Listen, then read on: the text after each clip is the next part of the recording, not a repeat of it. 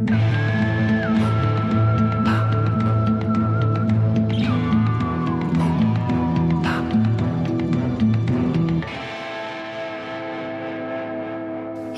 Robert. Hallo David. Heute habe ich für dich mal kein Trivia. Ähm, wir fangen ja normalerweise damit an, das weiß ich. Aber ich habe mir gedacht, ich mache mal was, ähm, eine Geschichte. Das haben wir nämlich am Anfang ja gemacht, dass wir am, an oder am Ende Anekdoten. der Podcast-Folge haben wir so Anekdoten erzählt. Und mir ist eine eingefallen, die äh, ich dummerweise neulich gar nicht angebracht habe bei Matrix. Und das möchte ich jetzt tun. Ähm, weißt du noch, damals als äh, Matrix Reloaded erschien, ich glaube, das war 2003, äh, wie alt war der kleine Robi da? Da war ich dann 16. 16.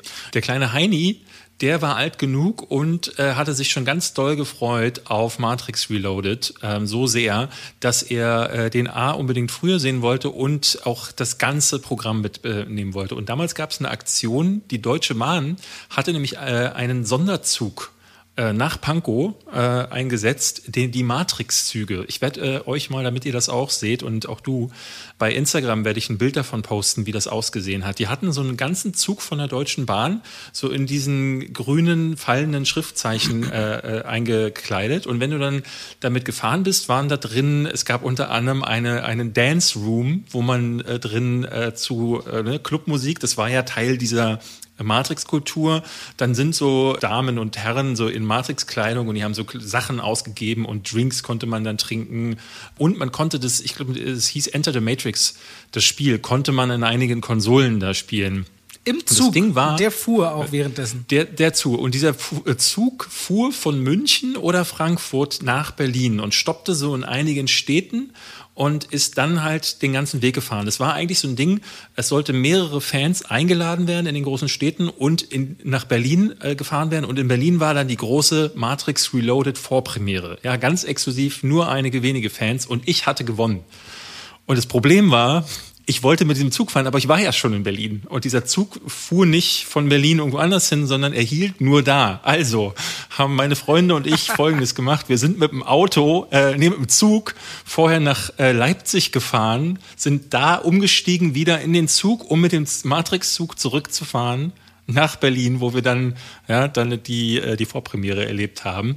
Also ich war so ein großer Fan, dass ich unbedingt mir ein Zugticket nach Leipzig holen musste und dann habe ich, glaube ich, Enter the Matrix. Ich, ich, stand allein, weiß ich noch, in diesem Clubabteil, in dem niemand getanzt hatte, oh weil es allen zu blöde war. Oh nein. Aber ich habe es gemacht. Ich habe es getan. Und dann war Matrix Reloaded scheiße. und deine Freunde, die haben auch gewonnen oder konntest du jemanden mitnehmen oder sind die dann alleine zurück mit einem anderen ich, Zug? Äh, nee, nee, ich hatte Tickets gewonnen, ich weiß gar nicht mehr, bei irgendeinem ähm, Radiosender, glaube ich. Und habe da dann, äh, ich glaube, zwei oder drei Tickets. Ich habe auf jeden Fall zwei Freunde mitgenommen, die sich sehr gefreut hatten. Und dann haben wir das gemacht. Das ist äh, die Matrix-Sonderzugaktion äh, für Matrix Reloaded gewesen. Sehr geil. Ich, äh, ich wüsste gerne, ob es noch andere Leute gab, die sich daran erinnern. Ähm, ich werde auch, wie gesagt, äh, Bilder, ich habe leider keine eigenen Bilder mehr, weil damals, das 2003, da hatte ich, glaube ich, noch kein Handy und Handys waren noch nicht so verbreitet. Aber, ähm, Aber ich finde es ganz, ich, ich find's ganz geil, wenn es mal halt so zu Filmstarts größere Aktionen gibt. Und jetzt kommen ja langsam wieder die ersten Events nach Corona, aber auch äh, davor gab es ja immer mal wieder ein paar schöne Sachen. Ich erinnere ja immer wieder gern, wie du bei ABBA 2 abgegangen bist, aber unabhängig davon, ey, ich weiß noch, dieser Weltrekordversuch, oder den haben sie auch geschafft mit Will Smith, damals noch in der O2 Arena für die größte Premiere mit den meisten Zuschauern, bei Men in Black 3 und so. Ich finde es ganz geil, wenn man mal was auf die Beine stellt äh, außerhalb so des Gewöhnlichen. Deswegen ziemlich cool. Ja, und damit äh, herzlich willkommen zu zwei wie Pech und Schwafel. Heute nur äh, zu anderthalb wie Pech und Schwafel. Bei, bei Robert fehlt ein Teil der Stimme. Ja, es ist nicht ein bisschen übel leider. Äh, nicht nur, dass du ein bisschen krank bist, sondern du hast ja gestern auch noch die Fan- oder also eigentlich ist es die Deutschlandpremiere von äh, Bond gewesen. Nee, es, ist, die, es war die Fanpremiere. Es gab mehrere Events in Deutschland, unter anderem auch das Kino Leonberg, was eigentlich erst am 30.09., der, die, ich glaube, die größte Leinwand der Welt aufmacht haben wir ja in Deutschland, ich weiß nicht, ob du das wusstest, hat äh, auch die Fanpremiere auf dieser Leinwand. Der erste Film, den sie gezeigt haben, war jetzt keine Zeit zu sterben. Es gab, ah, okay. glaube ich, sechs oder sieben Städte, aber Berlin war so das größte im Zoopalast, ja. Durfte ich moderieren, War ein bisschen aufregend und ich hüstelte so die Tage immer mit Corona-Test natürlich, also wirklich nur Husten. Aber wenn man das zehn Stunden dann mit Tees und allem äh, verdrängt, dann ist am nächsten Tag umso schlimmer und heute ist nun mal der nächste Tag. Deswegen, wenn ich ein bisschen huste, vergebt's mir. Und ich habe übrigens gelernt, David, wir müssen gar nicht so sehr darauf hinweisen, dass wir Remote aufnehmen. Ich bekomme nämlich richtig viel Feedback, dass man so gut wie keinen Unterschied hört zwischen Remote und äh, Studioaufnahme. Okay, ja, also ich hatte neulich mal äh, letzte Woche reingehört und ich finde, man hört so ein bisschen, aber wahrscheinlich, weil ich es weiß und weil ich, weil ich drauf achte. Aber äh, ich freue mich dann immer, wenn Leute sagen, dass das äh, trotzdem, es zählt ja der Inhalt, es zählt die Qualität und heute werden wir euch davon wieder einiges bieten. Wir reden natürlich über Bond, den haben wir beide jetzt gestern bei dem Fan-Event gesehen. Wir werden auch ein bisschen mehr über Bond sprechen, auch über vergangene Bonds. Wir haben einen neuen Lieblingsfilm des Jahres, äh, nämlich äh, Infinite mit Mark Wahlberg. Über den werden wir reden. Ich kann, also ich weiß nicht, wie es bei dir ist, aber für mich ist es klar, der. Ne, man weiß nicht, weil Antoine Fuqua, der bringt ja diese Woche schon die nächste Streifen raus, dann aber auf Netflix mit äh, Jake Gyllenhaal. Vielleicht legt er noch eine, noch eine Schippe drauf. Ja, wobei, äh, The Guilty, so heißt der ja im Original, ja. ähm, ist eigentlich ein, ich glaube, schwedischer oder dänischer Film. Ähm, das ist wieder so eine Single-Location-Nummer, wo so ein äh, Polizist da sitzt und ein Telefonat führt. Und das Original ist richtig gut. Richtig gut. Das kann man sich bei Amazon Prime anschauen. Und ich glaube, die können nicht viel falsch machen bei dem Der Trailer Remake. sieht auch gut aus, ehrlicherweise, auf Netflix. Also ich freue mich drauf, den Freitag zu gucken also morgen. Und äh, schauen wir da mal rein. Aber ja, Infinite hat's in sich. Hast du denn der Vogel gesehen? Nein, ne? Und was ich ein bisschen nicht vergessen habe, aber A Taxi Driver habe ich gesehen auf deine Empfehlungen. Hattest du schon über den gesprochen? Du hattest ihn doch schon mal erwähnt im Podcast, oder aber nicht ausführlicher drüber Ich hatte den schon mal erwähnt, aber ich habe noch nicht drüber gesprochen. Ah, Nein, ähm, schön, äh, also das können wir jetzt dann auch tun. Ähm, lass uns doch loslegen. Direkt, was hast direkt einsteigen. Ich hab, wir haben ja. schon alle genannt, die was wir heute. Nee, ich habe noch Helden der Wahrscheinlichkeit gesehen. Stimmt, du warst mit äh, Frau und äh, einem Kumpel im Kino. Deutsche Filme, ist doch deutscher Film, oder? Nee, ist es Mats Mikkelsen-Ding? Das ist der, genau, Mats Mikkelsen ah, ist der dänische ja. Film ja, okay. von, äh, ich glaube, Anders Thomas Jensen, der vorher einen meiner absoluten Lieblingsfilme Adams gemacht hat. Adams Äpfel ist er, oder? Adams Äpfel ah. hat er gemacht, genau. Und der, also da muss man nicht viel sagen, sage ich dir. Worüber reden wir als erstes? Ich will gerne über äh, Infinite mit dir reden. Ja, Infinite ist halt unendlich langweilig. Würde ich nie mal sagen. Also ich fand, das war wirklich so ein, so ein Ding, da habe ich gar nicht uninteressiert davor gesessen, weil ich dachte, das beginnt ja schon so scheiße. Ich jetzt, jetzt kann es unmöglich bergab gehen und es ist wirklich wie auf so einer Rutsche nach unten zu sitzen. Es geht noch schlechter von Minute also zu Minute. Also ich sag dir mal, wie das abläuft. Ähm, manchmal, ich meine, äh, wir haben ja diskutieren immer darüber, darf man einen Film verlassen oder nicht, weil du machst das ja in sehr, sehr seltenen Fällen. Ich sag immer so, mhm. nein, nein, nein. Aber ich habe eine Robert-Version davon. Und die ist, wenn ich zu Hause merke, nach 10, 15 Minuten auf dem Beamer, boah, ist das eine Grütze, dann wechsle ich manchmal auf Laptop und fange an, Wäsche aufzuhängen und so und stell den, und stell den Laptop davor und denk mir so, ja, alles klar, mhm. Kopfhörer ans Ohr, ja, dachte ich mir, ach nee, echt jetzt, oh, das ist ja jetzt eine Überraschung. Das ist dann meine Version. Infinite war so ein Film, wo ich ziemlich viel Haushalt nebenbei geschafft habe, tatsächlich. Könnt ihr auf Amazon Prime anschauen. Es geht äh, eben Regie Antoine Fuqua, ich habe ihn gerade genannt, Mark Wahlberg, Hauptdarsteller, beide kannten sich schon aus Shooter, wobei bei Fuqua, wenn er richtig so ausgesprochen wird, das so ein Hin und Her Fuqua, ist. glaube ich, er ist. Fuqua. Er hat einen, der hat einen super Training Day abgeliefert. Der erste Equalizer war toll, der zweite war dann müllig. Ich mochte Southpaw, du glaube ich nicht, wenn ich mich nee. richtig erinnere. Aber der nee. hat immer so ein Auf und Ab in seiner Karriere. Und die Geschichte ist folgende. Leute, stellt euch vor, wir alle leben wieder auf der Erde ganz normal und wie fast noch nie in der Filmgeschichte passieren im Hintergrund Dinge, die den Lauf der Zeit und der Menschheit verändern können. Nämlich Menschen, die unendlich lang leben und immer nur die Körper wechseln mit jedem Mal und sich dann irgendwann erinnern können in der Pubertät, äh, wer sie eigentlich sind, äh, bestimmen den Lauf der Dinge. Da gibt es dann die Guten, die Believer, die die Menschheit äh, nach vorne bringen wollen, was Gutes. Äh, und dann gibt es die Nihilisten. David hat mir ja beigebracht, was das Wort bedeutet. Hat mir schon mal sehr geholfen bei dem Film. Die wollen, dass die Welt sich in Schutt und Asche stürzt, wobei ich mich immer frage, was willst du mit einem Planeten, der nachher in Schutt und Asche liegt? Da hast du da auch keine Freude. Nun gut, unter diesem Szenario ist halt Mark Wahlberg ein Typ, der äh, sich kaum über Wasser halten kann finanziell, aber aus irgendeinem Grund super gut schmieden kann. Und wer mag da ahnen, wo diese Geschichte hingeht? Naja, äh, kurz oder lang, du weißt, nach fünf Minuten, nachdem man auch nicht mal sich bemüht hat, durch gutes Spiel oder irgendwas diese Geschichte mal herzuleiten, mir wird ständig über Erzähler, Voice-Over oder über Figuren, die mir über andere Figuren die Exposition erzählen, bevor diese auftreten, also auf die plumpeste Art und Weise hin inszeniert, was ich sowieso schon erahnt habe, aber was mich zusätzlich nicht einmal interessiert. Also dieser Film ist äh, richtig gequillte Langeweile und ich habe richtig gefeiert, wenn ich in den Kommentaren unter meinem YouTube-Video äh, gelesen habe. Also der war ja richtig blöd und dann direkt drunter, was für ein toller Film, hat mich gut unterhalten. Ich habe sogar, glaube ich, das erste Mal in meiner Kritik gesagt, also wer den Film noch gut findet, sorry, aber nein. Nein, wirklich nicht, wirklich nicht. Also er beginnt ja schon ganz großartig. Ich liebe dieses Voice-Over am Anfang. Da klingt Marky Mark wirklich so, als hätten sie ihn gerade aus dem Bett rausgeholt und gesagt, Mark, Mensch, du musst die Scheiße jetzt hier noch einsprechen. Er so, oh, ich habe keinen Bock, wie auf den Rest des Films.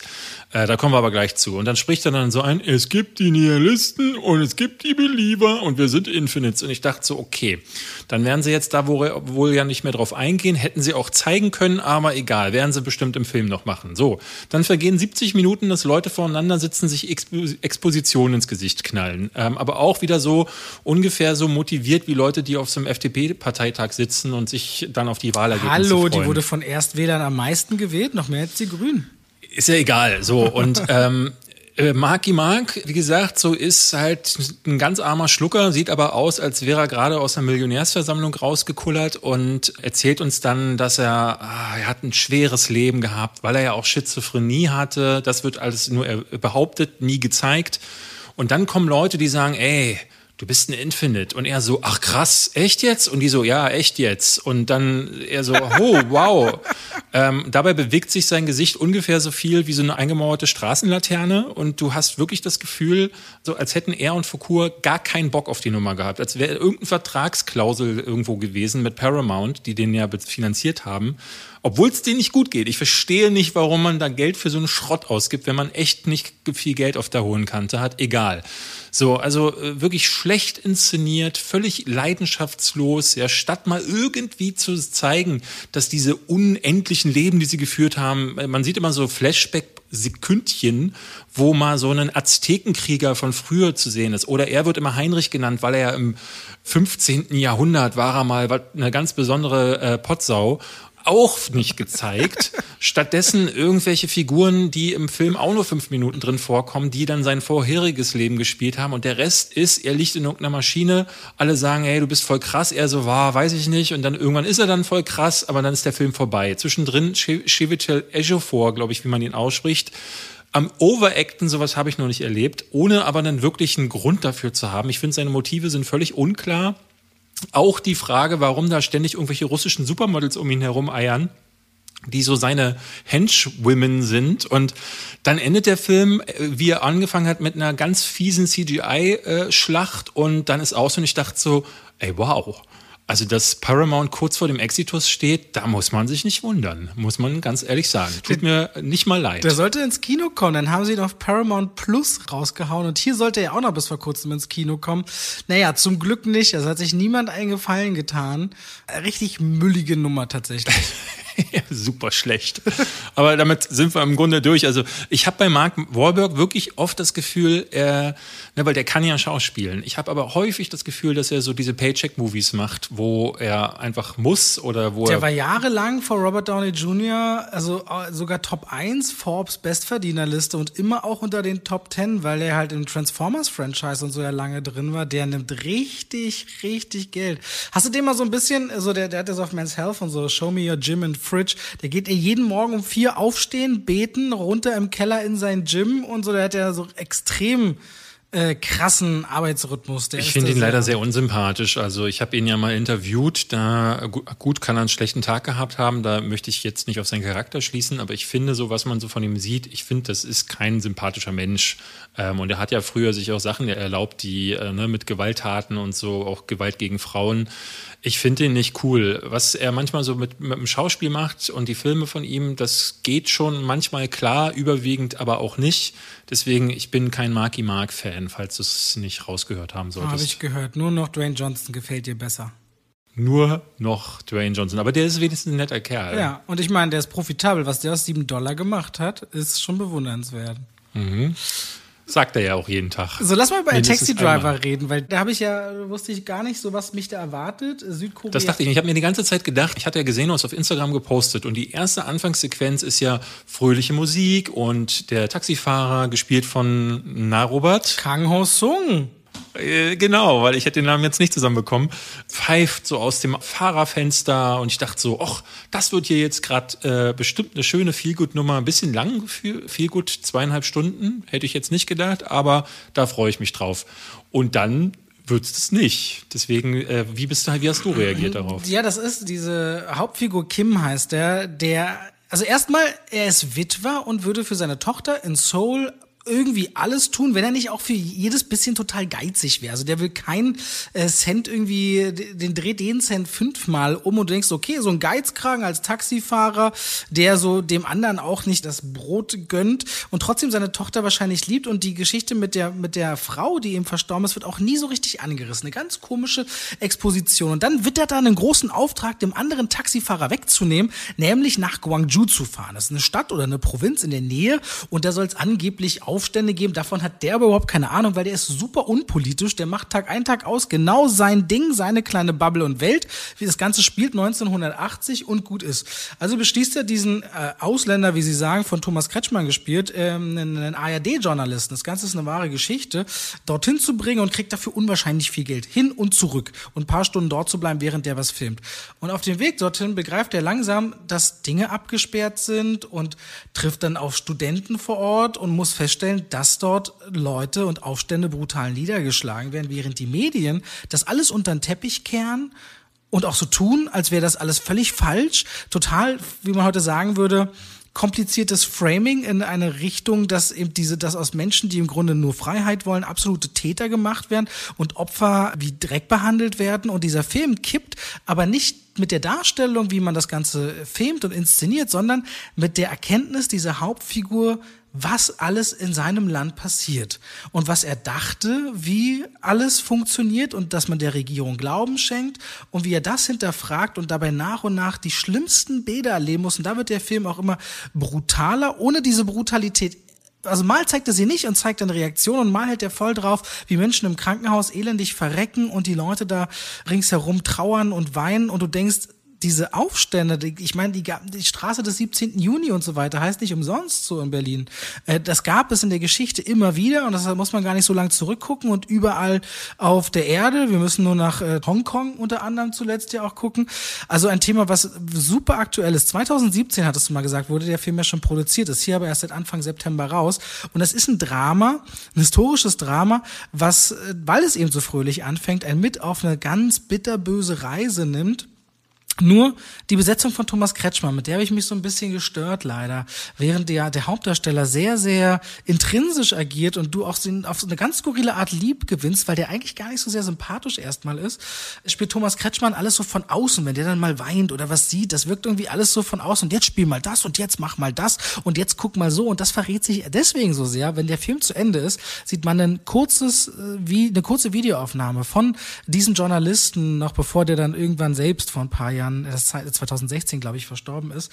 Und da sieht man sofort, was das für eine Freundschaft war, die die beiden auf diesem Roadtrip äh, aufgebaut haben. Und das geht richtig tief. Und das wiederum zurückgeschaut hat sich bei dem Film für mich aufgrund von Thomas Kretschmann nicht ganz dargestellt. Aber unterm Strich äh, eine richtige Entdeckung, eine feine Perle, A Taxi Driver.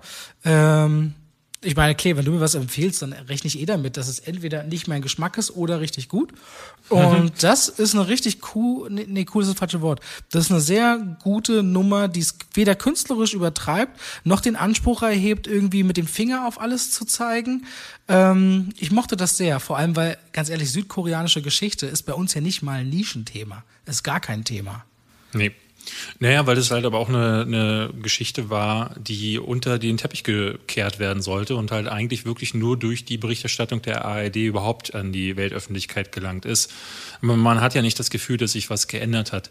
Ich bin auf den Welt, äh, Film gekommen, weil ich sehr viele, äh, sehr, sehr großartige Wertungen gesehen habe. Also wirklich so Fünf-Sterne-Wertungen auch und war dann beim Gucken so ein bisschen hin und her gerissen, weil ich auf, auf zwei Dinge gestoßen bin. Einerseits, ähm, ich hatte dieses, dieses Gefühl, dass der Film sich nicht so richtig einigen konnte, was er denn sein möchte. Denn dieser tonale Switch, der etwa im, im, ja, in der Hälfte des Films passiert, der kommt sehr abrupt und das verträgt sich nicht so ganz, weil er, er fängt wirklich so als Feel-Good-Ding an. Du merkst dann, okay, es geht um einen Charakter, der eine gewisse Reise durchmachen wird, der auch als veränderter Mensch äh, aus diesem Film zurückkommt, weil dafür ist er eben, wie du sagst, am Anfang viel zu unsympathisch und es hätte als Hauptcharakter keinen Sinn gemacht. Was dann am Ende passiert, ist so ein bisschen, äh, geht fast in die Richtung Misery Porn. Also äh, wenn dann noch ein bisschen länger draufgehalten wird und die Musik anschwillt und dann äh, Situationen entstehen, ich, äh, ich sage nur das Wort Taxifahrer, wo dann mehrere dann sich zusammentun, das wirkt fast so ein bisschen, ich kann mir nicht vorstellen, dass das der Realität entspricht, wie man dann äh, äh da getürmt ist zum Beispiel. Aber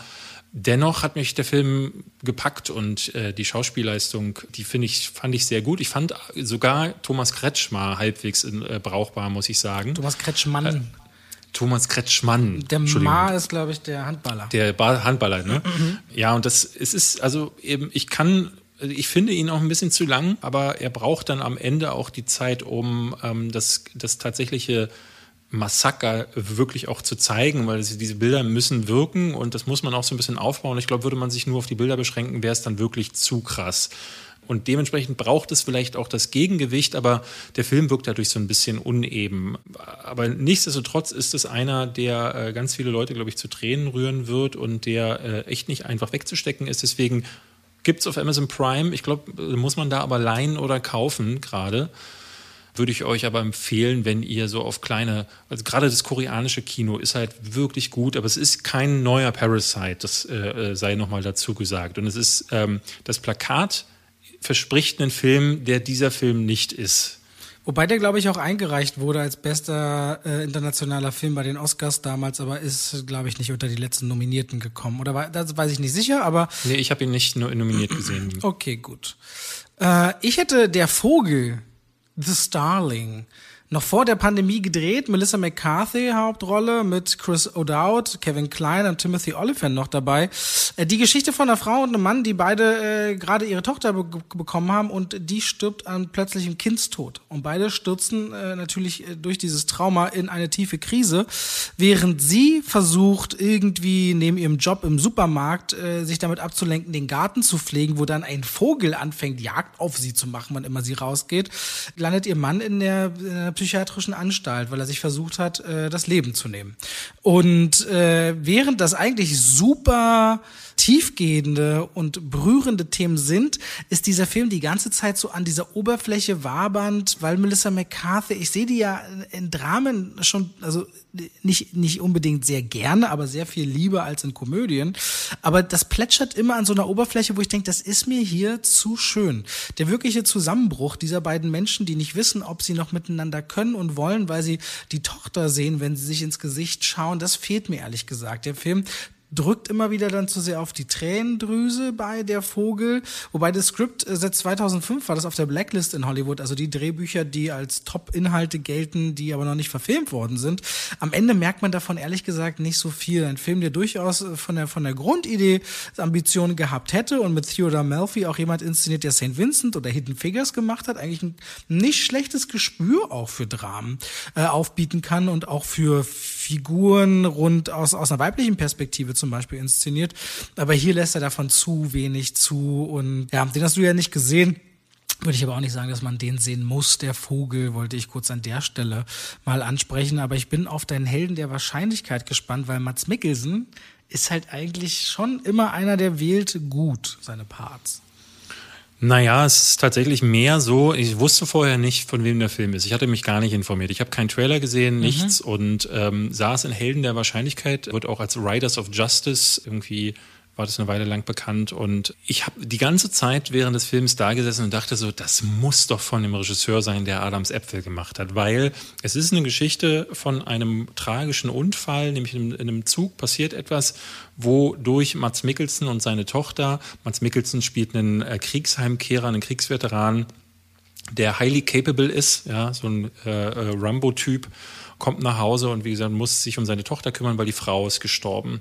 Und äh, dann begegnen ihm äh, drei Männer, die wirklich völlig weirde Typen sind. Ähm, einer ist ein Hacker, einer hat ganz viel Therapie gemacht, der andere ist Ah. spezialisi spezialisiert auf Gesichtserkennung. Die Nummer, mit den, die? Nummer mit den Zahlen und wo sich nachher die Frage stellt, war das ein Unfall mit der Frau? Exakt, genau. Mm, ja, War stimmt. das ein Unfall? Und die, die, die drei ähm, über- äh, überzeugen Mats äh, davon, dass das Ganze kein Unfall gewesen sein, weil die Wahrscheinlichkeit, weil der eine ist auch Wahrscheinlichkeitstheoretiker, sagt, das kann nicht sein. Und dann sammeln sie Beweise und äh, finden dann ähm, zur Rocker-Gang Riders of Justice, die für sie die äh, die haben das Ganze für sie eingeleitet. Und daraus entspinnt sich eine Geschichte, die wieder bitterböse ist, also furchtbar schwarz äh, und mit furchtbar meine ich großartig, äh, wie man das von, wenn ihr Adams Äpfel gesehen habt, äh, kennt, eine, eine Komödie, bei der ich wieder so viel gelacht habe wie schon lange nicht mehr im Kino und mich kriegt man schwer zum Lachen, aber er ist einfach richtig schwarz, er ist äh, ein richtig fieser Humor, es geht gegen Dicke,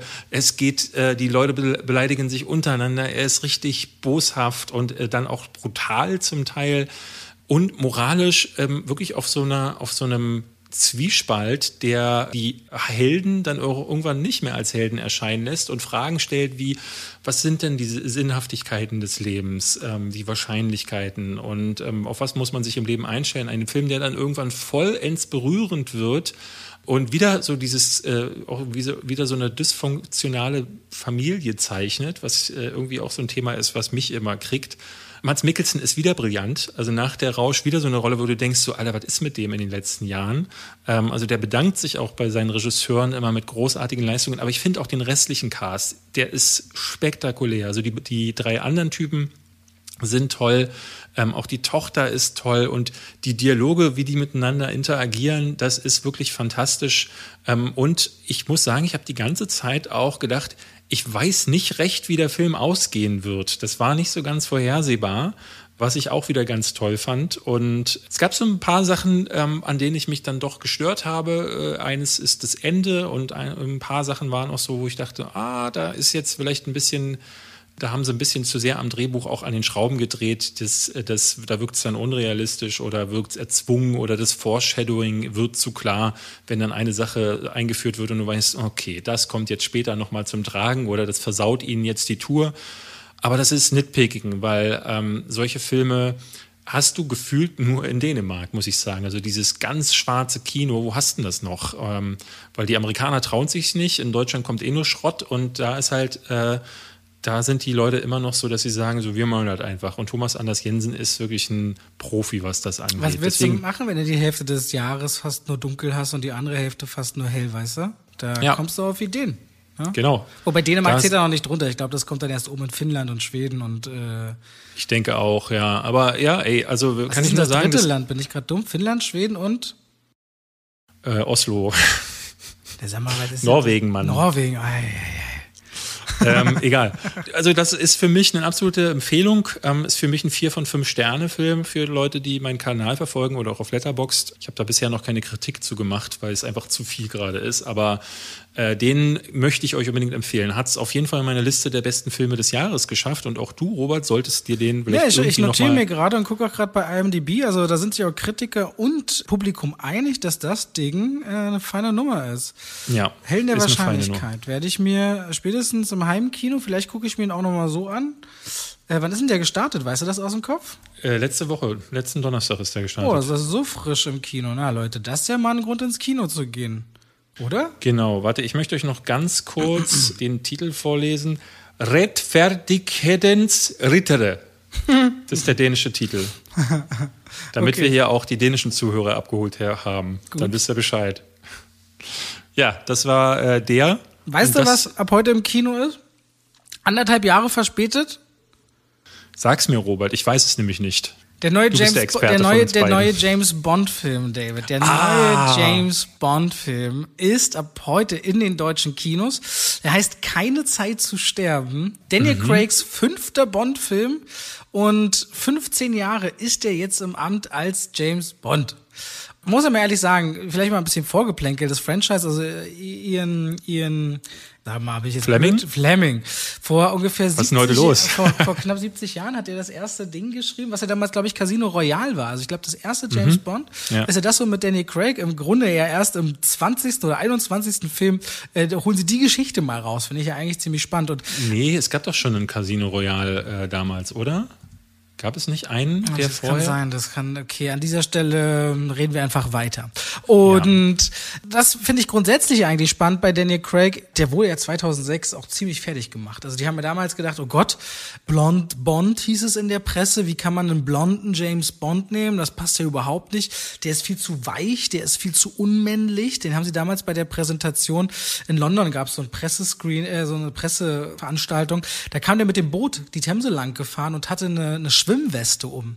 Und da haben sie ihn alle ausgelacht. Ja, James Bond mit Schwimmweste, was für ein Weichei und so weiter. Der hat ja richtig Rückenwind bekommen und hat damals ja bei den Dreharbeiten zu Casino Royale sich die Dinge auch alle online reingezogen und äh, er hat gesagt, scheiße, also ich ziehe jetzt durch. War richtig sauer. Das ganze Team, Filmteam damals war ja auch äh, extrem sauer auf die Presse, auf die Leute und waren deswegen so extra engagiert, dass sie einen guten Film machen wollten. Und erinnerst du dich an dieses eine Foto, wo er aus dem Wasser steigt? Hat ja ein Paparazzi gepostet, oder beziehungsweise damals äh, überall abgedruckt und dann drehte sich diese ganze Kampagne 180 Grad alle dachten, wie krass sieht denn dieser Typ aus? Der hat ja so eine ganz eigene Drahtigkeit, so dem trauen wir es zu. Und ich meine, Casino Royale wurde ein verdammt erfolgreicher Film.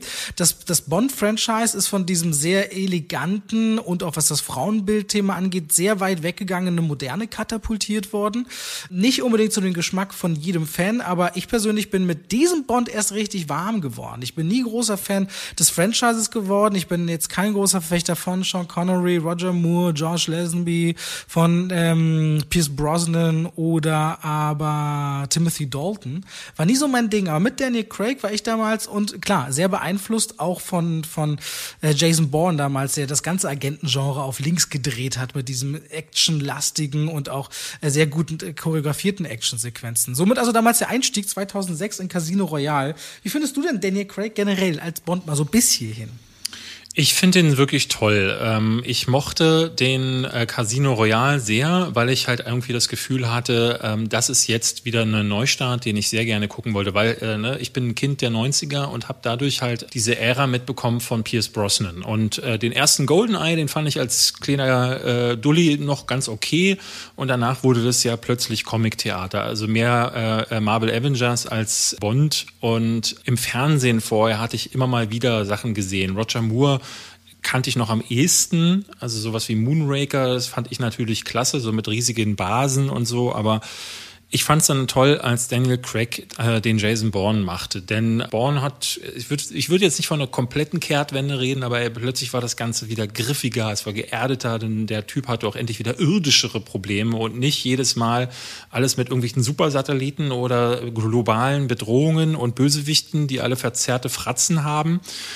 Ja, und rate, wo wir wieder angekommen sind jetzt mit dem neuen Film. Ich will jetzt gar nicht da schon auf die, auf die Kritik eingehen, aber das ist, wäre für mich auch ein wichtiger Punkt. Ne? Also Casino Royale hat eine Tür aufgestoßen in eine Bond-Ära, die wir nie bekommen haben, meiner Ansicht nach. Weil äh, das, was Casino Royale vorgemacht hat, ist schon in Quantum Trost ähm, völlig untergegangen. Deswegen sehe ich jetzt mit einem eher weinenden Auge auf die Daniel Craig-Ära zurück. Also Quantum Trost war natürlich so ein Beispiel, der Film, den haben sie gedreht ohne fertiges Drehbuch, fingen die ja damals an, die Dreharbeiten zu machen. Und das ist ja eigentlich ein Novum bei einem so großen Franchise. Weil, erinnerst du dich noch, was damals war? Äh, nee. Autorenstreik. Ah, ja, okay, und deswegen stimmt. haben die das Drehbuch, die fingen an loszudrehen, deswegen fühlt sich auch da Quantum, ich habe die jetzt äh, die vier Daniel Craig Filme nochmal vor Keine Zeit zu sterben geschaut und für alle, die sich übrigens einstimmen wollen, äh, würde ich, ich meine, es gibt viele Fans da draußen und wir befürworten immer ins Kino zu gehen, euch die Doku Being James Bond, The Daniel Craig Story anzuschauen. Nur 46 Minuten, aber bringt einen nochmal so richtig rein in diese Zeit und äh, macht einen, glaube ich, Lust, auch ins Kino zu gehen.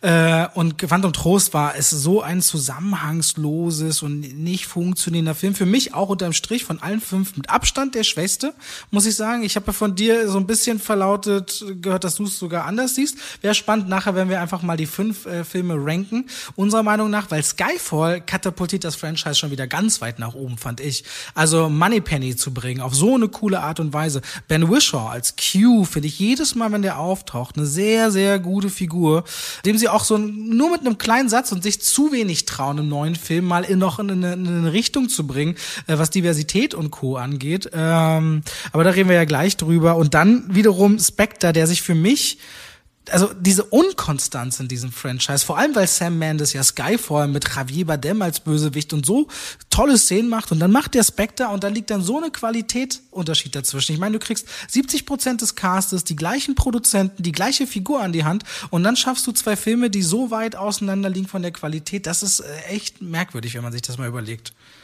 für mich ist es mit wäre das Ranking genauso wie du, also zumindest von dieser gefühlten Kurve. Casino Royale ganz oben, dann Quantum Trost ganz unten, dann plötzlich Skyfall, wo ich dachte, wow, wo kommt denn der jetzt her? Und dann Spectre wieder.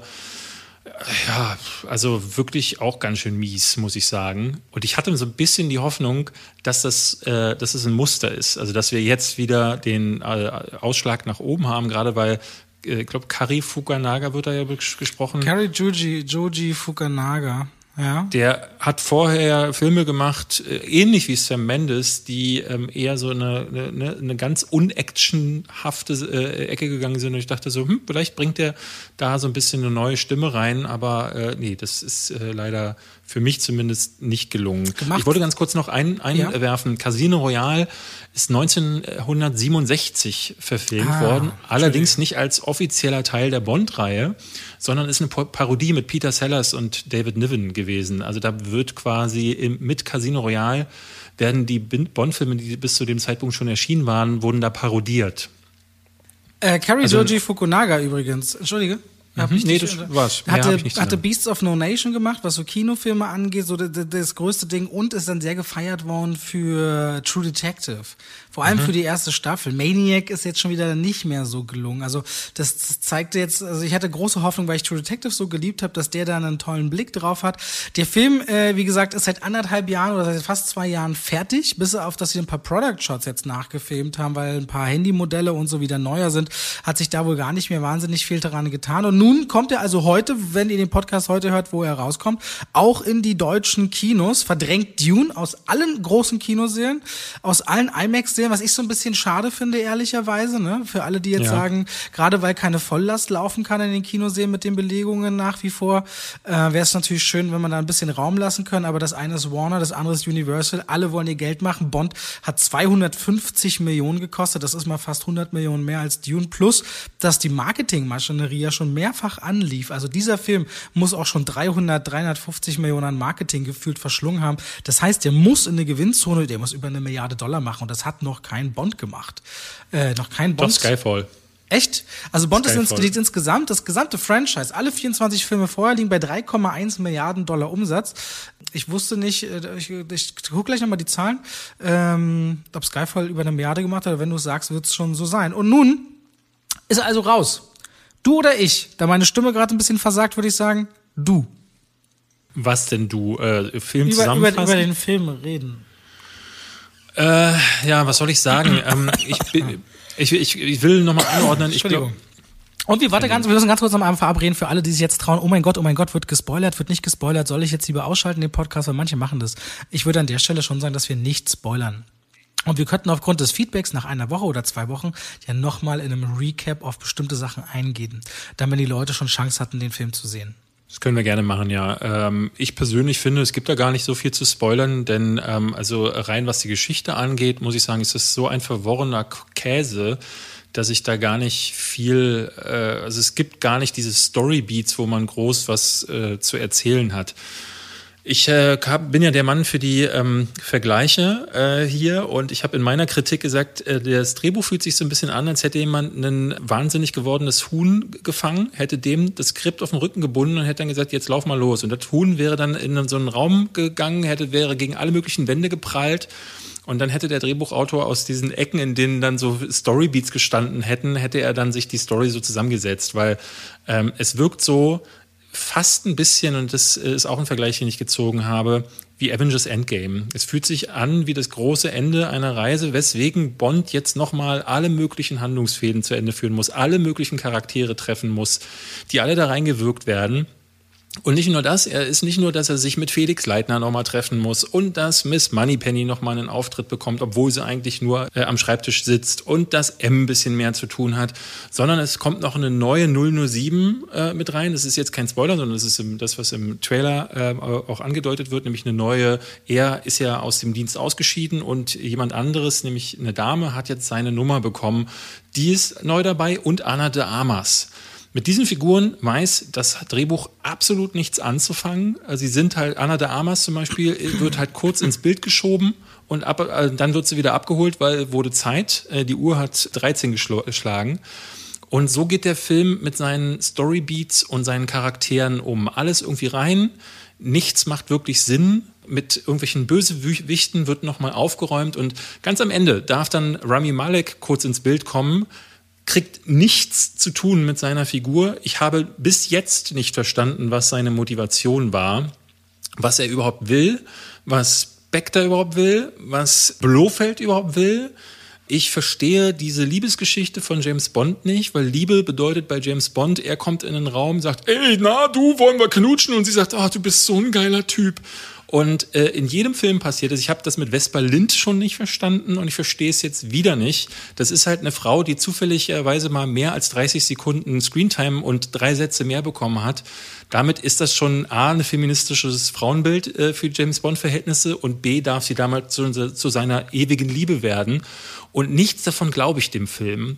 Und diese ganzen ähm, Ne, weil das diese Figurenkonstellationen nicht aufgebaut werden. Es gibt auch eine Szene, da sagt Bond, Felix Leitner ist mein Freund. Und ich dachte so, äh, der ist in Quantum Trost zuletzt vorgekommen, davor in Casino Royale in einer Szene und in beiden Szenen sagen sie so, hey, na du, äh, und das ist eine Figur, die in der Bond-Reihe zwar immer wieder von unterschiedlichen Darstellern auch gespielt wurde, aber es ist immer so ein CIA-Agent, auf den er trifft.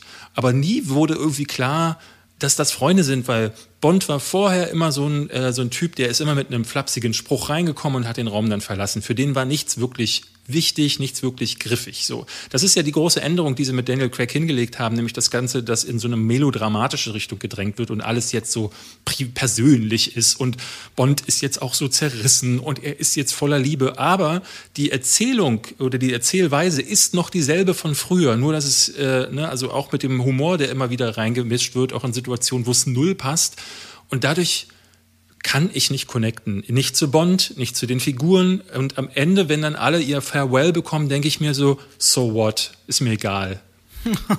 das ist keine Zeit zu sterben für mich. Also gewesen. erst einmal eine kleine Korrektur, Felix Leiter, nicht Leitner, damit die Bond-Fans nicht aufs Dach steigen. Was guckst du denn so? Ich glaube, der heißt Leitner. Ich habe vorhin noch mal geschaut. Und ich habe äh, gedacht, der heißt auch Leitner und hatte geschaut und dann habe ich gesehen, er heißt Leiter. Aber sagt ihr nicht immer Leitner? Okay, aber er heißt Leiter, sehe ich auch gerade, ja. ja. Also ich mal, ich bin bei ich, ich bin bei vielen Dingen, die David sagt, tatsächlich dabei, aber ich würde das gerne an Beispielen aufarbeiten, die aber nicht spoilern. Dennoch gibt es aber auch Momente, wo ich sage, das ist schon ein Film, der muss ins Kino. Weil zum Beispiel David hat kein Wort über die Action bis jetzt verloren. Die finde ich Das kann ich noch tun. Ja? Okay, dann gehen wir zu den Figuren, weil die Figuren sind das größte Auf und Ab für mich auch bei James Bond. Ich kann aber darüber hinwegschauen, oder was heißt hinwegschauen? Ich kann damit leben, dass James Bond in einer anderen Welt funktioniert, in der eben so viele Dinge immer in einen Film gepackt werden, dass ich hinnehme, das ist jetzt Liebe oder es ist nicht Liebe. Es ist mhm. nicht Drama und es ist nicht La La Land und es ist nicht eine Stunde kennenlernen, so ist es halt. Und ich finde vor allem, dass Lea Seydoux, die spielt emotional in den Szenen, die sie bekommt, wirklich das alles so in einem Punkt, wo ich sage, okay, von ihr ausgehend nehme ich das mit. Dann nehme ich das mit, dass die beiden eine besondere Verbindung haben. Dass das natürlich von Danny Craig ausgehen müsste, steht mal außer Frage. Aber ich war zu den Punkten, wo der Film mich emotional berühren sollte, tatsächlich emotional gegriffen. Also ich saß dann gestern schon so im Saal und war so, oh krass. Da war ich also überrascht davon, dass er mich dann doch noch so kriegt, weil er bis dahin ein Film ist, der sich sehr langatmig anfühlt. Die anderen vier Bonds sind bis auf Casino Royale auch alle immer wieder so, dass ich am Ende das Gefühl hatte, gucke ich eigentlich einen Film Oder gucke ich inzwischen schon zwei Filme? Man merkt immer, mhm. dass so die zweite Hälfte von einem Bond-Film hat oft schon andere Bösewichte und andere Settings, weil diese, die müssen auch immer notgedrungen einmal um die Erde, diese Filme. Ich weiß auch nicht warum. Das fühlt sich total klobig an. Auch in äh, Keine Zeit zu sterben gibt es ganze Schauplätze, die braucht es nicht. Als Bond zum Beispiel auf Anna de Armes trifft an einem Ort, da gibt es eine ganze Sektion, so eine, eine 25-minütige Actionsequenz oder 20-minütige, in der man sich wirklich fragt, braucht es diese Art von Versatzstück von zu gewolltem Humor? Ich meine, wer schießt irgendwie 30 äh, Schuss durch die Gegend und schüttet sich dann erstmal einen Doppelten ein, um locker einzutrinken, um dann weiter zu ballern? Das klingt, das, das war so einer dieser Momente, wo ich denke, hier haben Generell. irgendwie zu alte Leute ganz oft versucht, neue Themen, neue Stimmungen reinzubringen. Generell hätte es dieses ganze, diesen ganzen Einschub nicht gebraucht. Also du hattest, ich hatte viel zu häufig das Gefühl, und das war einer davon, dass ähm, das siehst du vor allen Dingen an der Figur von Anna de Armas, die einfach verschwindet. Ja, ähm, und ich, äh, du merkst, das ist ein Setpiece, was ähm, reingepackt wurde, weil jemand sagte, Leute, wir brauchen noch Setpieces, denn die Erkenntnis, die Bond dort vor Ort findet, das ist eine Sache, die sie, die A nicht großartig ähm, für die Handlung, also klar, die treibt die Handlung weiter nach vorne, aber das hätte man anders lösen können. Und du merkst, sie brauchen 20 Minuten, um irgendwie noch einen Action äh, Ja, genau, genau und genau so was ähnliches passiert auch nochmal 10 bis 15 Minuten lang in einem Waldabschnitt, den ja. es auch nicht braucht. Und so merkt der also, ja? Der hat aber noch was. Ich finde, weil da so eine sehr private persönliche Note dazukommt, hat mir die noch besser gefallen, weil da ging es tatsächlich mal um was. In den Bond-Filmen geht es ja nie um etwas. Ähm, das Einzige ist ja mal, dass irgendein Fiesschurke sagt so, jetzt drücke ich auf den roten Knopf und dann wird die Atomrakete alle auslöschen und Bond hat dann nur noch eine Millisekunde, um das zu lösen. Und hier geht es dann tatsächlich mal um was, um mehr, nämlich um ihn. Und das fand ich schon nicht schlecht gelöst.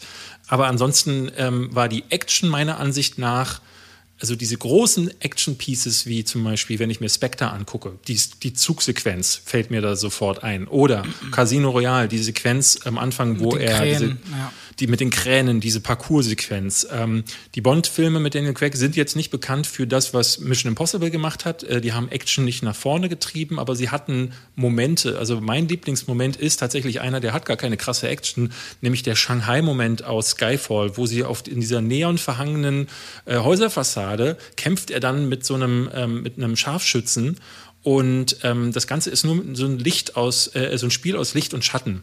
Und es sieht wahnsinnig toll aus, diese Sequenz. Und äh, ist auch so eine Kampfsequenz, die eine Kampfchoreografie, die am Stück äh, stattgefunden hat.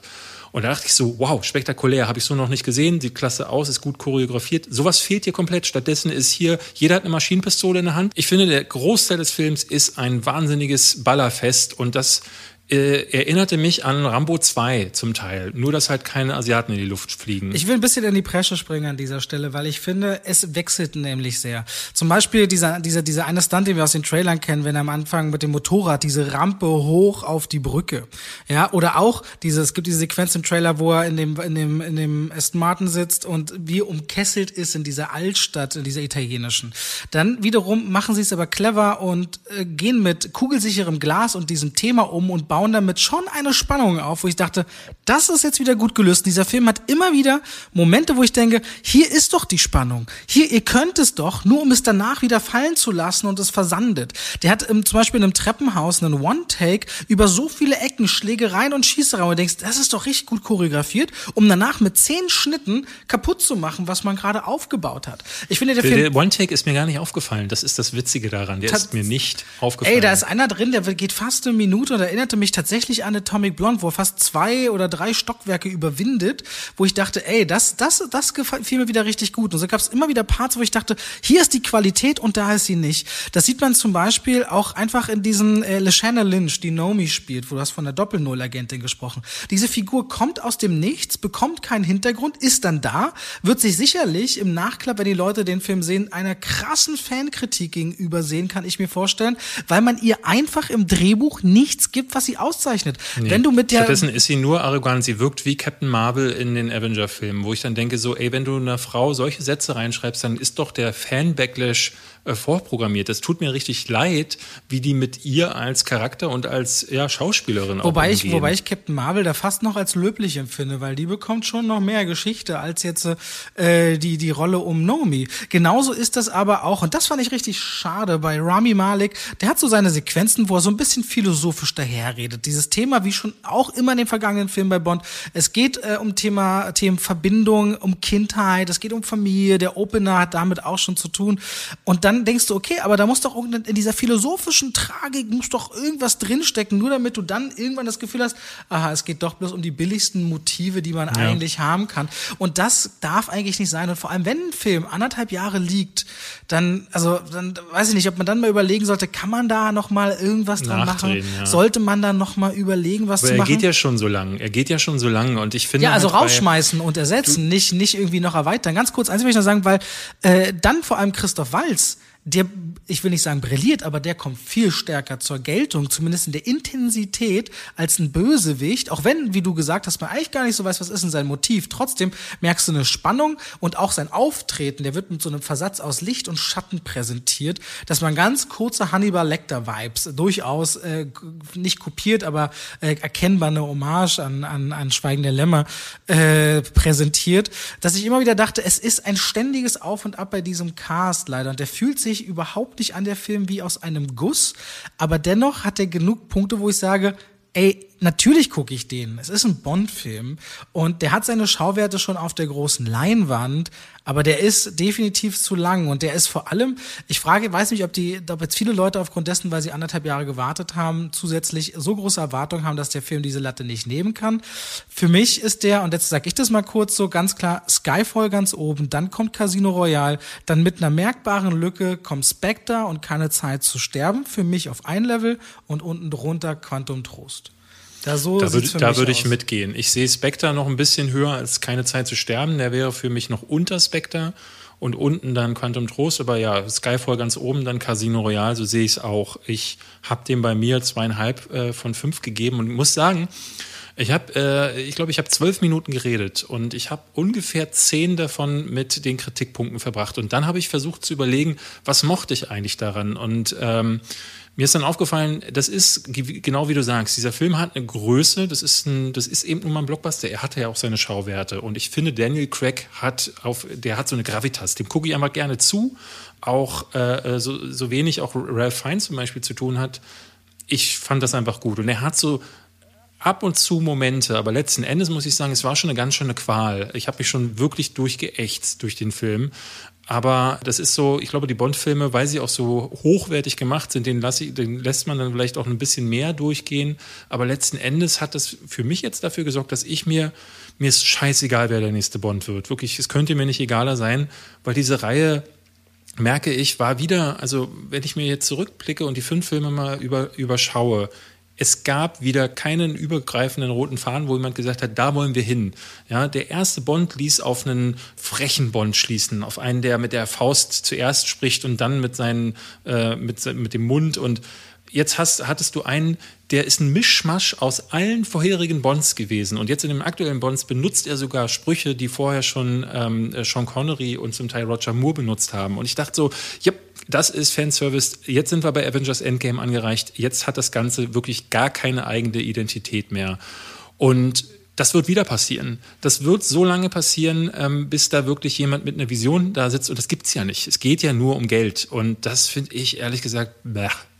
Deswegen, ja, kann man gucken. Ähm, ich finde es wirklich schade, dass der deutlich bessere Film deswegen aus den Kinos verschwindet. Also er verschwindet, ja nicht komplett, aber aus den großen Seelen. Und äh, die sind gerade alle noch ausverkauft gewesen von Dune. Das habe ich jetzt aber ähm, mir, haben, mir, mir, haben Leute bei Bond aber auch schon geschrieben, ey, sie kriegen gar kein Ticket mehr innerhalb der nächsten sechs Tage. Jeder Platz in jeder Vorstellung ist ausverkauft. Also Bond ist, wird ein Erfolg.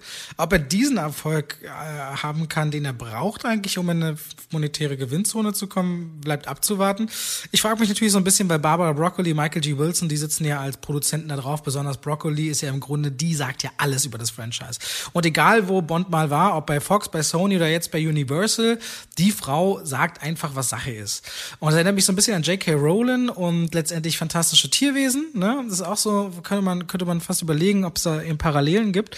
Und ob es dann nicht mal Zeit ist, dass sich jemand von all seinen, seinen Befugnissen und all seinen, seiner möglichen Macht über ein Franchise etwas löst und vielleicht auf Leute hört, die eben Ideen haben. Ne? Wäre natürlich mal spannend. Prinzipiell, ich bin trotzdem gespannt, wer der nächste Bond wird. Ich, hast, du, hast du keinen Pick, wo du sagst, das wäre doch mal cool? So. Also klar, äh, es gibt ein paar Namen, die hier herumzirkeln. Viele sagen ja Tom Hardy, das sehe ich gar nicht. Ähm, Idris Elba würde ich tatsächlich am liebsten sehen wollen, weil A ist es, äh, der Typ ist einfach, der hat Gravitas und der ist genauso, der ist auch ein bisschen schroffer auch wieder. Ähm, das, der würde auch ein bisschen zu diesem Bild passen, was Daniel Craig äh, zuletzt hinterlassen hat. Ich weiß es ehrlich gesagt nicht, wer mir sonst noch einfallen würde. Es gibt was ja ist mit auch, Taron Egerton? Ehrlich gesagt, schwer zu sagen. Also ähm, ich, ich habe immer so ein bisschen das Gefühl, dass solche Leute auf so Franchises dann hängen bleiben. Und bei Taron Edgerton finde ich es gut, dass der gerade auch Filme macht, abseits von Franchises. Und äh, es ist immer die Frage, machen sie das dann ähm, auch darüber hinaus. Wobei Daniel Craig hat ja auch noch die kleinen Filme nebenbei gemacht. Und, äh, der hat diesen, Gro wie hieß denn dieser, dieser großartige mit den Brüdern, wo er der Typ im Knast ist? Äh, äh, Logan, ja, ja. Lo Logan Lucky? Logan Lucky? Logan, ja, ja, Logan Lucky war das. Und ich meine, der, und der hat sein nächstes, hat er sein nächstes Franchise in petto, also ehrlich, Knives Out kriegt, glaube ich, zwei weitere Filme. Netflix hat sich für 240 Millionen die Rechte gesichert. Also Daniel Craig wird man zumindest auf Netflix in Zukunft sehen. Und äh, ich mochte den ersten Knives Out sehr und da hat er, ist er wieder in einer ähnlichen Position, spart sich aber die ganzen Action-Parts anscheinend, die irgendwann wahrscheinlich auf die Physis drücken und der Mann hat sich ja mehrfach verletzt in Bond. Also der, also ich finde es gerade diese Doku, die ich genannt habe, Being James Bond, du kennst auch die ganze Eröffnungs-Spectre-Szene, die ja schon spektakulär ist. Und als er da über die Dächer läuft, hat er halt ein Bein, was halb gebrochen ist und der hat bei jedem Schritt Angst, gleich wegzubrechen. Wenn du das weißt, das ist natürlich richtig krass und der achtet vielleicht auch ein bisschen auf seinen Körper und sagt, okay, irgendwann muss man jetzt mir mal äh, hier kürzer treten. Ich finde, das ist immer noch ein sehenswerter Film. Enttäuscht bin ich aber dennoch. Ich hätte mir gewünscht, da ist mehr. Es ist so ein Film, da merkt man alte, verkrustete Strukturen, die von der Zeit überholt werden, obwohl man sich bemüht hat, in eine neue Zeit aufzubrechen, ist auch innerhalb der 15 Jahre Nick Craig einfach so viel passiert, wo man innerhalb dessen hätte noch mehr können müssen. Und die ganze Frauenbildthematik hat immer wieder auch einen Geschmack. Also es ist, es ist für mich ein Für und Wider. Ich sehe ihn aber weiter oben als du unterm Strich. Ja, ja. Ähm, ich, ich will da auch Leuten, die Fan sind, gar nicht, äh, ich will das niemandem ausreden, ne? nur weil ich mich äh, damit nicht anfreunden kann mit dieser Reihe. Ich gucke dafür lieber äh, nochmal viermal hintereinander die ersten drei Jason Bourne-Filme. Da werde ich äh, im Thema Agent viel mehr abgeholt. Ich würde mich freuen, wenn mehr Leute sich sowas trauen würden. Also ich habe so ein bisschen das Gefühl, ähm, jetzt kommt ja dieser grausige Red Notice ähm, mit äh, unserem Freund Dwayne The Rock Johnson, wo es auch wieder so dieses Agententhema angeht. Ich habe das Gefühl, es geht nur so. Es geht äh, gefühlt im Kino nicht mehr ernsthaft. Also Jason Bourne war das letzte Mal, wo jemand versucht hat, äh, Bond äh, in realistischer nachzumachen. Und das war's. Und ich verstehe nicht, warum das nicht häufiger passiert. Also es gab ja in den 70ern so Fälle wie, ich weiß nicht, ob du Remo, unbewaffnet und gefährlich kennst. Nein. Mit, ich glaube, Frank, äh, egal. Und das war so ein Fall, so da haben sie es probiert und hat nicht geklappt. Und deswegen ist das über die Jahre nie so richtig. Es gab noch Hudson Hawk, falls du den kennst. Ist es nicht mit, äh, ja, das war doch, ich, ich habe das Spiel früher gespielt. Was? Das gab ein Spiel zu Hudson Hawk? Ich glaube auf dem Commodore 64. Ja, es kann sein. Es kann, ja. Äh, äh, und immer wieder haben das Leute probiert. Es hat, muss man, was muss man Bond lassen? Diese Formel scheint wirklich so in der Form nur einmal zu funktionieren. Und wenn anders, dann halt nur in äh, härter, in mehr gritty, eben wie Jason Bourne. Aber dass das auch nicht nochmal aufgegriffen wurde, verstehe ich nicht. Und ähm, ja, es ist eigentlich schade, weil ich glaube, jeder, jedes Kind, also äh, die Tochter meiner Freundin zum Beispiel, die liebt es, ähm, äh, Carmen San Diego zum Beispiel zu gucken. Ähm, und so Carmen San, San Diego zum Beispiel äh, in bondig, also oder so in der, in der Crack-Ära. Es gab ja mal so Versuche wie Salt mit Angelina Jolie, was ja auch nicht funktioniert hat. Warum gibt's das, warum gibt's sowas nicht mehr? Das finde ich irgendwie tragisch. Wir werden es sehen, es wird bestimmt Versuche geben, aber gerade wenn dann Leute eben so ein bisschen anders daherkommen, dann, man sieht es ja auch an, einem, an einem James Gunn oder an anderen Beispielen, die werden dann oft von der Industrie geschluckt, weil sie machen da meinetwegen einen 40 Millionen Dollar Film, der spielt 400 Millionen ein, man sagt, der ist mhm. ja eine Gewinnmarge, geil, das ist der Look, das ist der Stil. Dann geben und sie plötzlich den, bist du Star Wars Regisseur. Ja, und dann gibst du den 130 Millionen und damit sollen sie aber 1,4 Milliarden machen. Aber um diese Margen zu erzielen, musst du Publikum ganz anders targeten. Dann bist du schon mal nicht FSK 16, dann fällt schon mal jedes Blut, jeder Schnitt, jede Härte weg und so weiter und so fort. Und das, also, da gibt es viele Ansätze, über die man reden könnte, warum das nicht passiert oder warum Leute dann schnell geschluckt werden oder weil es auch umgekehrt sein kann. Dann sagt jemand, pass auf, wenn du jetzt diesen Film für 150 Millionen nicht mit uns machst, dann brauchst du zukünftig auch nicht mit uns zusammenarbeiten. Gibt ja sicherlich unterschiedliche Druckpunkte, die da angesetzt werden können, theoretisch. Auf jeden Fall spannend. Also das Agenten-Franchise ist eigentlich ein spannendes, wenn es mit der nötigen Härte daherkommt. Unterm Strich, ich gucke eher positiv auf Daniel Craigs 15 Jahre bis hierhin zu auf, auf Bond als auf alles andere vorher. Also vorher ja, war für mich ja, Bond ja. keine keine äh, wirkliche Welt, muss ich ehrlich sagen. Äh, mit ihm hat sich das erst geändert. Um, haben wir genug sind, Bond für heute oder willst du Würde ich sagen, ja, ja. Ich äh, würde da jetzt auch nicht weiter drauf eingehen. Hast du noch ein Ranking, eine Ranking-Idee oder? Jetzt könnten wir natürlich mit Agentenfilmen kommen, weil Bond muss ich gestehen, ich habe so lange die Bond-Filme nicht mehr gesehen, dass ich nicht auf fünf Filme kommen würde, die, die ich gut fand. Also ich habe vor ein paar Monaten mal mit Freunden Goldfinger wieder geschaut und wollte eigentlich noch ein paar andere Filme nachholen, aber ich bin einfach nicht dazu gekommen. Und ich muss auch sagen, mir fehlt die Lust, weil ich oft das Gefühl habe, es ist wie bei den Godzilla-Filmen. Hast du einen gesehen, hast du alle gesehen? Ähm, und mehr interessiert mich dann gar nicht. Deswegen, das fällt einem auch so oft erst auf, wenn man sie hintereinander schaut, statt alle zwei Jahre ein, weißt du? Ja. Wollen wir uns irgendwas anderes äh, ausdenken, was Können wir machen oder wir können es auch lassen? Ich bin ja immer der Erste, Daniel der sagt, Craig vielleicht. Oh, die beste Film mit Daniel Craig ist richtig gut. Ohne Witz. Layer Cake? Habe ich nicht gesehen. Layer Cake fand ich damals spannend. Ich mag Defiance, wo er zusammen mit Live Schreiber die jüdischen Brüder spielt, die in den ja. Wäldern im Zweiten Weltkrieg äh, sabotieren wollen. Ähm, Habe ich nicht gesehen. Road to Perdition mag ich sehr. Ja, den, wo er der äh, Sohn von ähm, Paul Newman ist äh, und der Gegner quasi von Tom Hanks. Da ist er mir, glaube ich, zum allerersten Mal überhaupt aufgefallen. Und du hast ihn schon genannt, Logan Lucky. Logan da fand Lucky, ich, war, da war er der wirklich der Premium-Typ, muss ich sagen. Ich hatte ja sehr Spaß bei Knives Out, muss ich auch sagen. Das äh ja, ja, äh, verstehe ich, wenn Leute das hatten. Also äh, kann ich gar nicht anders sagen. So, ich ich bin kein Fan von äh, Ryan Johnson, was der so macht. Und der war mir ein bisschen zu handsam, glaube ich. Ansonsten gibt es tatsächlich, da wird es dann schon eng, finde ich. Äh, ja, ich gucke gerade auch mal so durch und denke so, nee. Hat er, hat er bei München mitgespielt? Ja, bei München hat er auch mitgespielt. Ich sehe es in der Liste, aber da ich mich nicht erinnern kann, traue ich mich es dann auch nicht aufzuführen, weil ich mich so nicht erinnern kann. Aber hat er ja. Ja, den fand ich fantastisch. Und darüber hinaus, ich glaube, der, der zweite Tomb Raider da hat er auch mitgespielt. Und den fand ich besser als den ersten Tomb Raider, aber beide sind jetzt keine. Äh, ja, er hat auch in Star Wars 7 mitgespielt. Der ist ein Stormtrooper äh, in Rüstung in einem Satz. Ja, aber der hat auch ganz viel, also sowas wie Cowboys und Aliens oder auch der Goldene Kompass. Ja, das, also, wie fandst du äh, Girl in the Dragon Tattoo? Dieser, dieser Verblendung. Ja, ich, ich, ich fand halt, ich fand halt die Millennium-Trilogie im Original. Ich wechsle immer. Naomi Rappis ist nicht, ist die in der, in der skandinavischen Version. Ist, nee, Naomi Rapace ist die Ge mit Craig? Ja, ja, nee. genau. Ist sie nicht Rapace? Ich glaube, oh, Rooney Mara ist es auf Rooney jeden Fall. Rooney Mara ist es mit, ah, ist klar. Genau. Ja, also ich mochte die Originalfilme wesentlich mehr und deswegen, die, der hatte eine gute Stimmung mit Danny Craig, der hatte einen guten Drive, aber es fühlte sich, weil er auch so schnell nochmal hinterher adaptiert wurde, einfach wie eine Adaption an, wo man sagt, komm, wir machen gleich noch die, die englische Version hinterher. Hat einfach die Qualität nicht erreicht, aber es war auch bei weitem kein schlechter Film. Fand ich voll in Ordnung. Ja. Ähm, gut, ja, das war's. Mehr, mehr, also mehr, mehr fällt mir von ihm tatsächlich nicht ein, was ich wirklich herausragend gefunden hätte. Ach, nee, Elisabeth.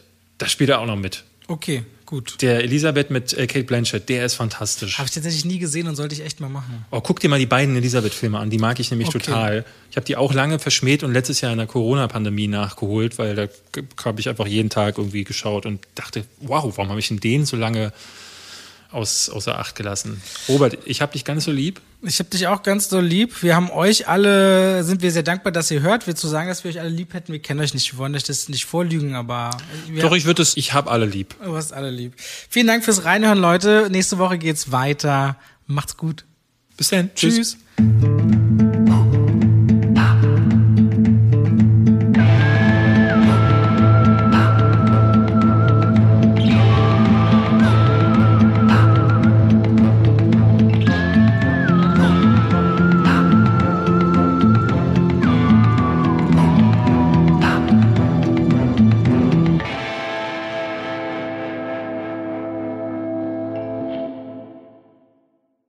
Und damit schalten wir raus aus dem Podcast und rein in die Werbung. David. Ich trinke noch. David.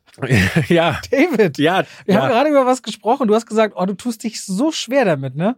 Du tust dich so schwer damit, zum Beispiel geballte Informationen einfach so hintereinander zu sagen. Mhm. Das fällt dir irgendwie schwer. Weißt ja. du, was überhaupt nicht schwer ist? Was denn? Einen Überblick über all seine Versicherungen zu haben. schöne Überleitung. Aber wie, wie bekomme ich diesen Überblick? Das ist super einfach. Kennst du die Clark-App? Kenne ich, ja. Ja, Clark, C-L-A-R-K. Mhm. Haben wir schon im Podcast schon manchmal drüber gesprochen. Ja. Das ist eigentlich super einfach. Du kannst da innerhalb von wenigen Minuten einen Überblick über all deine wichtigen Versicherungen haben.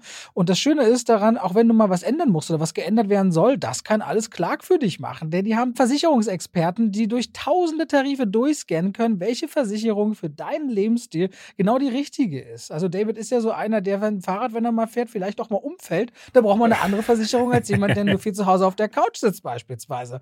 Und klar kann das alles für dich möglich machen. Da kannst du deine Versicherung auch hochladen, da können die geprüft und gecheckt werden. Ist es genau für dich das Passende? Wichtig ist immer zu wissen, dass man dann sein Versicherungsmandat auch überträgt auf Clark. Das ist in der Versicherungswelt so gang und gäbe, nichts, was die jetzt erfunden haben. Das heißt, dein bisheriger Versicherungsvertreter, wenn es jetzt eine Unfall- oder eine Haftpflicht oder eine Krankenkassenversicherung, also eine Gesundheitsversicherung ist, dann ist natürlich klar, das Mandat wird übertragen auf Clark, aber kann man auch jederzeit wieder kündigen und ist natürlich kostenlos.